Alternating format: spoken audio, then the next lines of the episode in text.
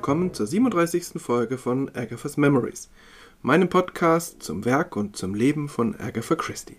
Mein Name ist Manuel Kronast. In diesem Podcast beschäftige ich mich mit den Kurzgeschichten, mit den Romanen und ich habe mir gedacht, vielleicht auch ein bisschen mit den Theaterstücken von Agatha Christie, der ja wahrscheinlich größten Kriminalschriftstellerin des 20. Jahrhunderts. Ich versuche das chronologisch zu machen. Heute gibt es gleich eine Ausnahme davon. Wir sind prinzipiell im Jahr 1924 und prinzipiell mitten in einer Serie von Kurzgeschichten um das Ermittler-Ehepaar Tommy und Tuppence Beresford. Eine Serie von Kurzgeschichten, in denen Agatha Christie ihre Kolleginnen und Kollegen auch ein wenig parodiert. Man könnte es Parodie, man könnte es Hommage nennen. Also, wie ich finde, sehr spannende Kurzgeschichten. Die heutige Kurzgeschichte tanzt etwas aus der Reihe. Allerdings nur zeitlich, nicht inhaltlich. Denn auch heute geht es um eine Herausforderung für Tommy und Tuppence Beresford und auch heute wird, geht es um eine Geschichte, in der eine literarische Detektivgestalt der damaligen Zeit parodiert wird. Besonders ist die Geschichte zunächst mal dadurch, dass von Anfang an klar ist, es geht um kein Verbrechen, sondern um ein Rätsel. Vor allem aber ist die Geschichte nicht 1924 im Sketch veröffentlicht worden, sondern erst zu Weihnachten 1928. Der hier parodierte Detektiv Inspector Joseph French war 1924 überhaupt noch nicht geboren worden, wenn auch sein Autor Freeman Wells Crofts seinen Debütroman The Cask im gleichen Jahr wie Agatha Christie veröffentlicht hatte. Ich bin auf diesen Debütroman The Cask in Folge 7 schon kurz eingegangen. Das war übrigens meine erste Begegnung mit Freeman Wells Crofts, seitdem habe ich schon etwas mehr von ihm gelesen. 1928, also als diese Kurzgeschichte geschrieben wurde, das war die Zeit, in der sich in London regelmäßig Kriminalschriftstellerinnen und Schriftsteller zum Dinner trafen, um sich auszutauschen über ihre Bücher, über Verleger, über Gott und die Welt. Und dazu gehörten auch Agatha Christie und Freeman Wills Crofts. Und vielleicht entstand so bei Agatha die Idee, noch eine Kurzgeschichte um Tommy und Tuppence nachzuschieben, die dann 1929 auch in den Sammelband Partners in Crime mit aufgenommen wurde.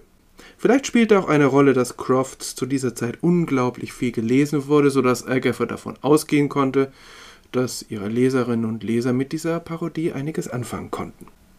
Aber wie immer, zum parodierten Detektiv und seinem Schöpfer komme ich später.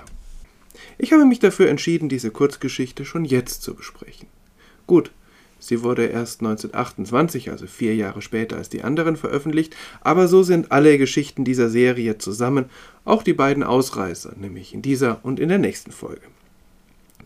Nun also zu The Unbreakable Alibi, das unbrechbare Alibi, das im Dezember 1928 in der Weihnachtsausgabe von The Illustrated Sporting and Dramatic News veröffentlicht wurde.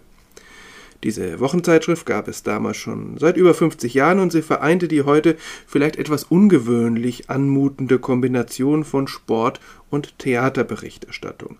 Aber das waren eben damals zwei beliebte Gelegenheiten, sich zu unterhalten, bevor es das Kino gab. Insofern lag es nahe, beides in einer Zeitschrift zu vereinen. Und diese Wochenzeitschrift enthielt auch in jeder Woche eine oder zwei illustrierte Kurzgeschichten. Agatha wird zwei dazu beisteuern, nämlich in den Weihnachtsausgaben 1928 und 1929. Die Parodie liegt dieses Mal weniger auf der Detektivfigur. Das wundert nicht, ist doch Inspektor Joseph French eine Figur ohne Schrulligkeiten. Sein Schöpfer wollte ganz bewusst einen normalen Charakter zeichnen. Die Parodie oder vielmehr Hommage zielt eher auf die Struktur der Inspector French Romane ab. Sehr häufig spielen scheinbar wasserdichte Alibis eine Rolle, die dann doch eine winzige Schwachstelle haben und die Lösung verdankt sich weniger einem Geistesblitz als vielmehr geduldigen, gründlichen Ermittlungen, Sackgassen inklusive. Und all das finden wir auch in The Unbreakable Alibi. Wie ich schon sagte, es geht in dieser Geschichte um kein Verbrechen. Es beginnt wieder humorvoll. Einer dieser etwas tollpatschigen jungen Männer der englischen Oberschicht, die Agatha Christie so gerne beschreibt, bittet das Detektivbüro Blunt um Hilfe. Es dauert aber eine ganze Weile, bis Tommy und Tuppence überhaupt aus ihm herausbekommen, welche Hilfe er benötigt. Hier und an vielen anderen Stellen in ihrem Werk wird deutlich, wie sehr Agatha Christie von dem englischen Humoristen Peachy Woodhouse beeinflusst ist, sowohl was den Schreibstil als auch was manche Charaktere betrifft. Denn die köstliche Schilderung von Mr. Montgomery Jones kann wunderbar neben Bertie Wooster und seinen Kumpanen aus dem Drones Club bestehen. Montgomery Jones kommt also ein wenig verpeilt in das Büro der Detektei Blunt. Er weiß gar nicht so genau, wo er mit seiner Geschichte anfangen soll. Offensichtlich ist ihm die ganze Angelegenheit etwas peinlich, vielleicht auch, weil sie bedeutet, dass er sich einer jungen Dame gegenüber intelligenter gibt, als er ist. Vor einigen Tagen hat er nämlich bei einer Dinnergesellschaft eine junge Frau getroffen, in die er sich Hals über Kopf verliebt. Una Drake, eine Australierin, lebhaft, selbstbewusst, abenteuerlustig und mit einem Fable für Wetten. A Sporting Girl nennt Montgomery sie, eine Frau mit Sportsgeist. Damit haben wir wieder einmal diese Konstellation, die Agatha offenbar so sehr liebt und die vielleicht auch ein ganz klein wenig bei Tommy und Tuppence durchschimmert. Eine junge Frau, selbstbewusst, abenteuerlustig, trifft auf einen jungen Mann, gutherzig, aber beileibe kein intellektueller Überflieger.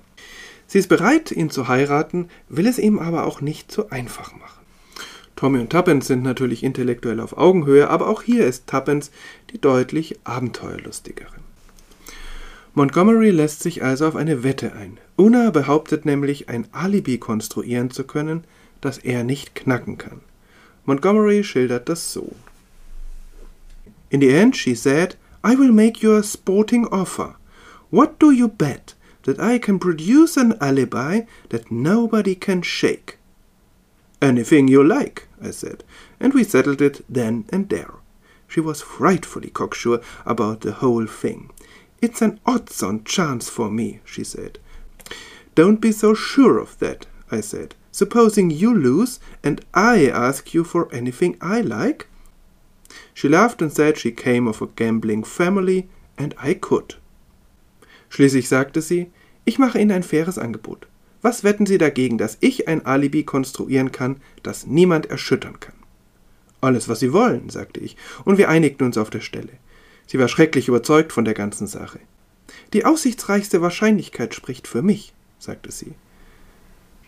Seien Sie sich da nicht so sicher, sagte ich. Nehmen wir mal an, Sie verlieren und ich bitte Sie um alles, was ich will. Sie lachte und sagte, dass sie aus einer Spielerfamilie stamme und dass ich dann fragen könnte. Für Montgomery ist klar, wenn er die Wette gewinnt, hat sie keine andere Wahl, als ihn zu heiraten. Und Tuppence vermutet später, dass Una das genau weiß und auch eingepreist hat. Aber nun muss Montgomery natürlich gewinnen. Er bittet Tommy und Tuppence, das Alibi für ihn zu knacken. Sie nehmen gern den ungewöhnlichen Auftrag an und machen sich mit Feuereifer an die Ermittlungen. Die Geschichte atmet ganz besonders den Sportsgeist und das Spielerische, das ihre Partnerschaft von Anfang an ausgezeichnet hat.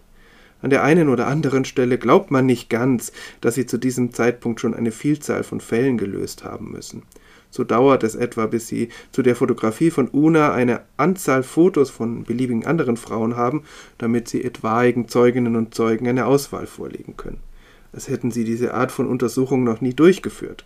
Aber so etwas macht auch den Charme der Geschichte aus, finde ich. Ihr Problem ist, dass Una offensichtlich am gleichen Abend in London und in Torquay gewesen ist und dass sie sich sehr schwer tun damit, eines dieser Alibis zu knacken. Es ist dieses Mal wieder Tuppence, die den richtigen Riecher hat. Die Lösung ist nicht die ausgeklügelste und wahrscheinlich wird die eine Leserin oder der andere Leser schnell darauf kommen. Aber das tut dem Charme dieser Geschichte keinen Abbruch, denn es macht einfach Spaß, die beiden bei ihren Ermittlungen zu begleiten, kleine Sticheleien inklusive. Tuppence ist sich darüber im Klaren, dass ihre Lösung nicht die brillanteste ist, sie ist aber trotzdem stolz auf ihren Erfolg. Haven't Blunt's brilliant detectives been brilliantly successful? Oh, Tommy, I do think we are extraordinarily clever. It quite frightens me sometimes. Sind Blunts brillante Detektive nicht brillant erfolgreich gewesen? Oh, Tommy, ich denke wirklich, dass wir außerordentlich schlau sind. Manchmal macht mir das wirklich Angst. Ein wenig passt das schon zu Inspektor Joseph French, der zwar ohne große Worte unbeirrt seinen Weg geht, aber sich doch im Inneren gern für seine Brillanz selbst auf die Schulter klopft. Aber zu Joseph French gleich mehr.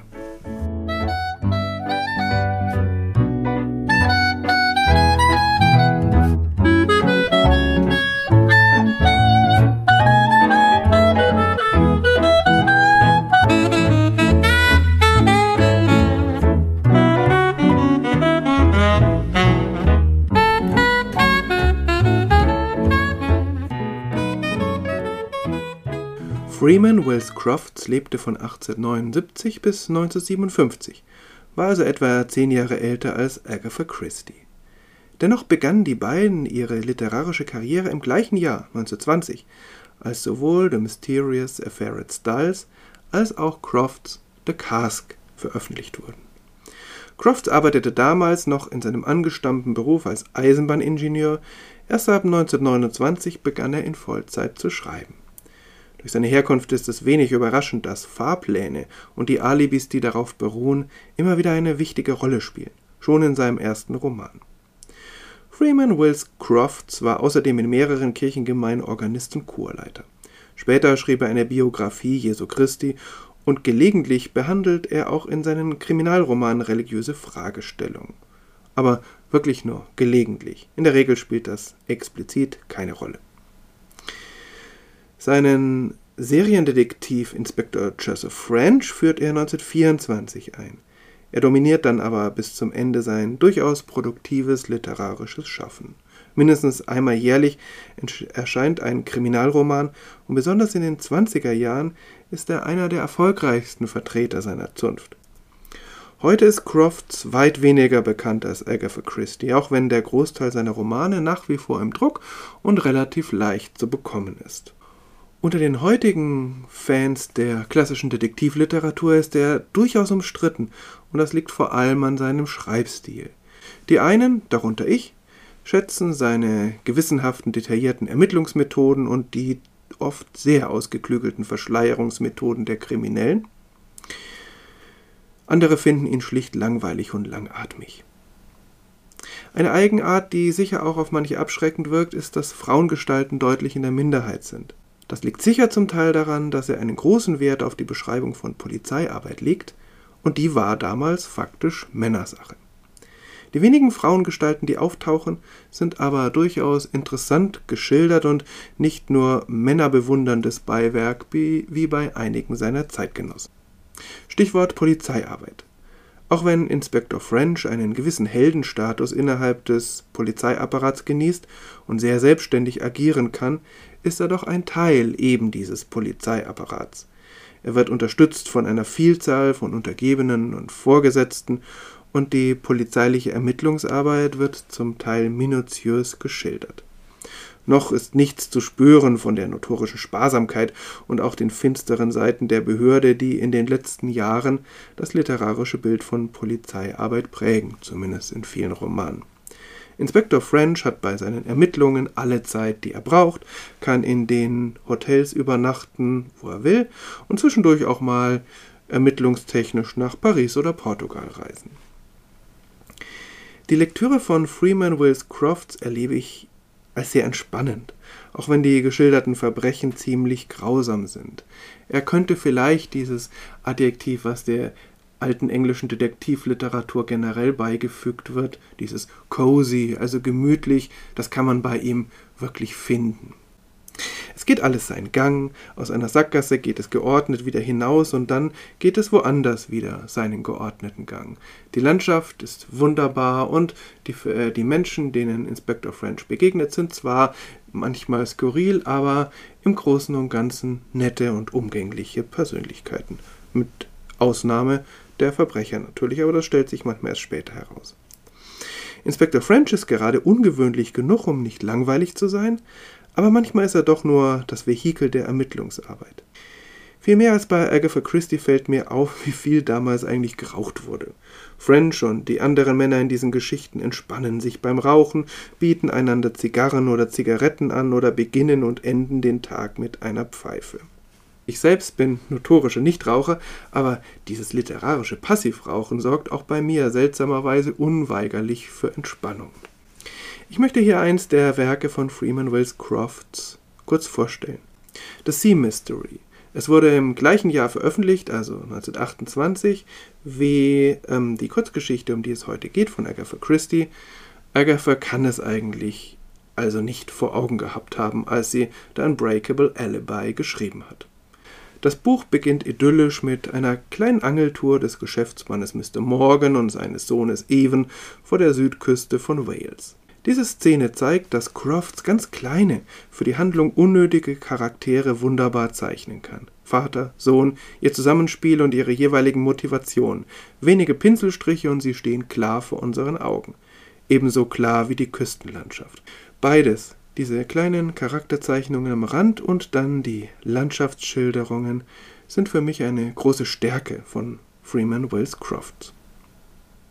Fische fangen die beiden nicht, aber sie ziehen eine große Holzkiste aus dem Wasser. Als Mr. Morgan hineinschaut, verfrachtet er seinen Sohn erstmal nach Hause, denn in der Kiste liegt eine Leiche, ein Mann mit übel zugerichtetem Gesicht. Nichts weist darauf hin, wer er sein könnte und wo er herkommt. Das ist für Inspektor French genau der richtige Startpunkt. Es ist doch gar nichts klar, niemand weiß, was überhaupt geschehen ist, welches Verbrechen gewesen ist, um wen es geht, und da beginnt eben das mühsame Aufrollen der ganzen Geschichte durch den gewissenhaften Polizeibeamten. Ja, die Ermittlungen sind langwierig, voller Sackgassen, aber sie lesen sich gut, finde ich. Gut, im Nachhinein stellt sich schon die Frage, wer sich eine so umständliche und abgedrehte Methode ausdenkt, um eine Leiche loszuwerden und gleichzeitig finde ich, ja, das passt schon. Wenn da nicht diese beiden Hobbyfischer gewesen wären oder wenn Inspektor French nicht so hartnäckig geblieben wäre, wer weiß, wahrscheinlich hätte die Methode sogar Erfolg gehabt. Inspektor French wiederum stellt schnell einen Zusammenhang fest mit dem rätselhaften Verschwinden zweier Geschäftsleute ganz anderswo, nämlich in Devon. Im Dartmoor wurden sie vermisst und sollen im Moor umgekommen sein. Und dann gibt es auch noch eine Dreiecks- oder Vierecksgeschichte, die irgendwie mit reinspielt. Inspektor French erinnert mich an einen Hund, der sich in einen Knochen verbeißt, bis er wirklich alles Nahrhafte abgenagt hat, aber dann auch, hm, vielleicht untypisch für einen Hund, diese Knochen wieder hergibt, um sich einem anderen Knochen zu widmen. French ist auch von falschen Spuren völlig überzeugt, also er verbeißt sich richtig da rein und erlaubt sich besonders zum Ende hin Träumereien über eine bevorstehende Beförderung. Seine Genialität liegt aber darin, dass er sich mit Misserfolgen nicht zufrieden gibt und dass er die Größe hat, Fehler zuzugeben und weiterzumachen. Dazu kommt ein großes Geschick in der Menschenführung. Es gefällt mir sehr gut, wie er mit Untergebenen umgeht und wie er damit Erfolg hat. Seine Ermittlungsmethoden sind sehr variabel und auf das jeweilige Gegenüber angepasst, auch das sicher ein Geheimnis seines Erfolgs, auch wenn man manchmal schon sagen muss, und das drückt er auch selber so aus, dass diese Ermittlungsmethoden gelegentlich die Grenzen der Legalität nicht nur streifen, sondern auch ein wenig überschreiten. Zusammengefasst, Crofts ist sicher nicht jedermanns Geschmack, es kommt auf einen Versuch an. Ich zumindest kann ihn nur empfehlen. Inspektor French zu parodieren ist nicht leicht, weil seine Konturen sehr fein gezeichnet sind. Von einem Privatleben erfahren wir so gut wie gar nichts und er hat nicht diese charakteristischen Macken eines Sherlock Holmes oder eines Hercule Poirot. Wie gesagt, Agatha Christie speist ihre Hommage viel eher aus der geduldigen Ermittlungsmethode. Bei Fehlschlägen suchen Tommy und Tuppence eben nach anderen Wegen. Die in Frage kommenden Alibis könnten in der Tat auch von Freeman Wills Crofts stammen, außer natürlich die Wette, die dahinter liegt, denn bei ihm geht es eigentlich immer um viel ernstere Dinge. Also zumindest soweit ich das bisher gelesen habe. Vielleicht gibt es ja auch Kurzgeschichten von ihm, bei denen das anders ist. Keine Ahnung. The Unbreakable Alibi ist eine Kurzgeschichte, die Spaß macht. Und dazu gehört ein parodierter Autor, der zumindest mir sehr gut gefällt. Am Ende kündigt Tommy selbst den nächsten parodierten Detektiv an, Roger Sheringham des Autors Anthony Berkeley Cox. Aber das ist eine andere Folge. Für heute vielen Dank all denen, die zugehört haben. Schön, dass Sie dabei sind, dass ihr dabei seid und ja, bis zur nächsten Folge ungefähr in einer Woche. Bis dahin, alles Gute.